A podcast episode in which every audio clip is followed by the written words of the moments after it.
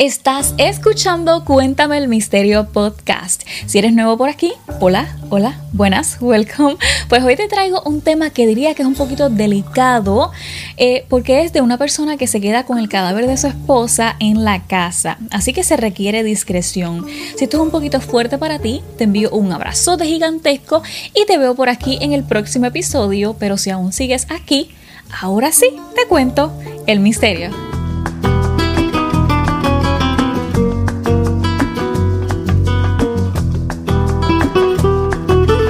Hay personas que lo hacen porque sí, pero hay países que ya esto es parte de la cultura. Yo soy de Puerto Rico y hace años atrás se presentó por las noticias el muerto parado. Años. Ángel Luis Pantojas Pedrito, de 24 años, quisiera a sus familiares ser velado sonriendo y de pie, siempre parado. Digo la pura verdad que es la primera vez en la historia que yo veo una cosa así. Tal y como era su atuendo en vida, gorra, gafas de diseñador y el bling bling, fue expuesto su cuerpo de pie en una esquina de la sala de su apartamento en el residencial Quintana en Atorre.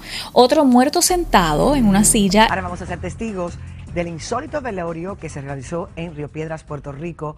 Y es que el difunto, como van a ver, estaba sentado en una silla con los ojos bien abiertos. Y Beth Sosa nos cuenta por qué lo están velando así. Fernando de Jesús Díaz Beato, de 26 años, perdió la vida frente a su residencia al recibir 15 impactos de bala. Su hermana dijo a Telenoticias el por qué la familia decidió velarlo de esta manera. Decidimos velar a mi hermano de esta manera porque queríamos, ¿verdad?, que el mundo o sea, todas sus amistades, nosotros los familiares, los recordáramos tal cual como era. Y hubo una en una motora que causaron la sensación del país porque no es algo común para nuestra cultura. Por otro lado, en Indonesia creen totalmente en esa conexión con los espíritus de sus familiares luego de la muerte.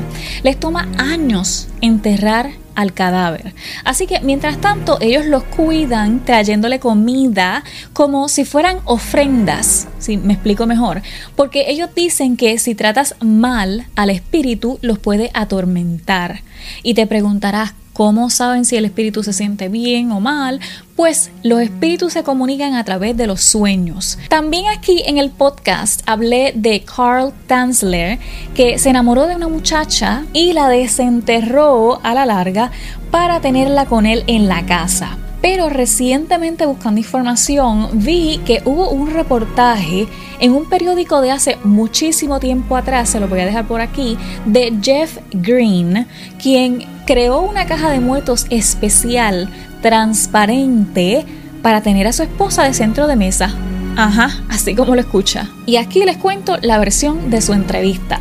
Jeff Green dice que se sintió como si no pudiera soportar separarse de su difunta esposa. Él dijo, Lucy era amante de la diversión, nació con el corazón defectuoso y murió cuando finalmente se rindió temprano después de su cumpleaños número 29. Jeff estaba devastado y no fue fácil. Las últimas palabras que le dijo Lucy fueron, Jeff, Tuvimos cinco años maravillosos juntos. Así que no te pongas triste porque vamos a estar juntos de nuevo en el cielo. Él dice, Lucy era una gran mujer y con un buen sentido del humor. Yo estoy seguro que apreciaría el hecho de que ella es mi nueva mesa de centro de sala. Entonces aquí le preguntan a Jeff, ¿cuál fue la idea? O sea, ¿cómo surgió esta idea? Y esta idea fue o pasó cuando en la funeraria Jeff decidió de repente que no iba a dejar a Lucy jamás en la vida.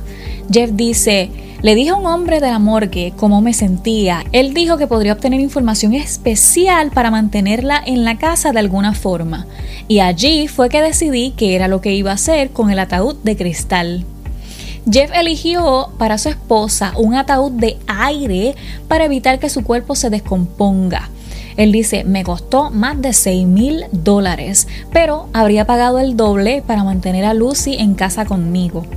Al son de hoy, hay algunas personas que se han negado a venir a la casa porque Lucy les da escalofríos. Pero la mayoría de mis amigos se han acostumbrado a que ella esté aquí, ya que el ataúd es donde ponemos nuestras cervezas cuando dialogamos en la sala. No quiero opinar en esto, pero si me preguntas, sería muy difícil decidir hacer algo como esto por el resto de mi vida o por el resto de no sé cuántos años Jeff la tuvo en la sala.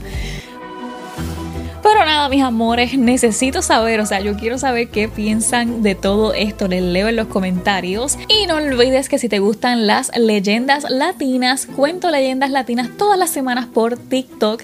No olvides suscribirte a este canal o si me estás escuchando por el podcast, sígueme para que la notificación te llegue cada vez que posteo un episodio. Y bueno, ahora sí, los espero por aquí en el próximo episodio.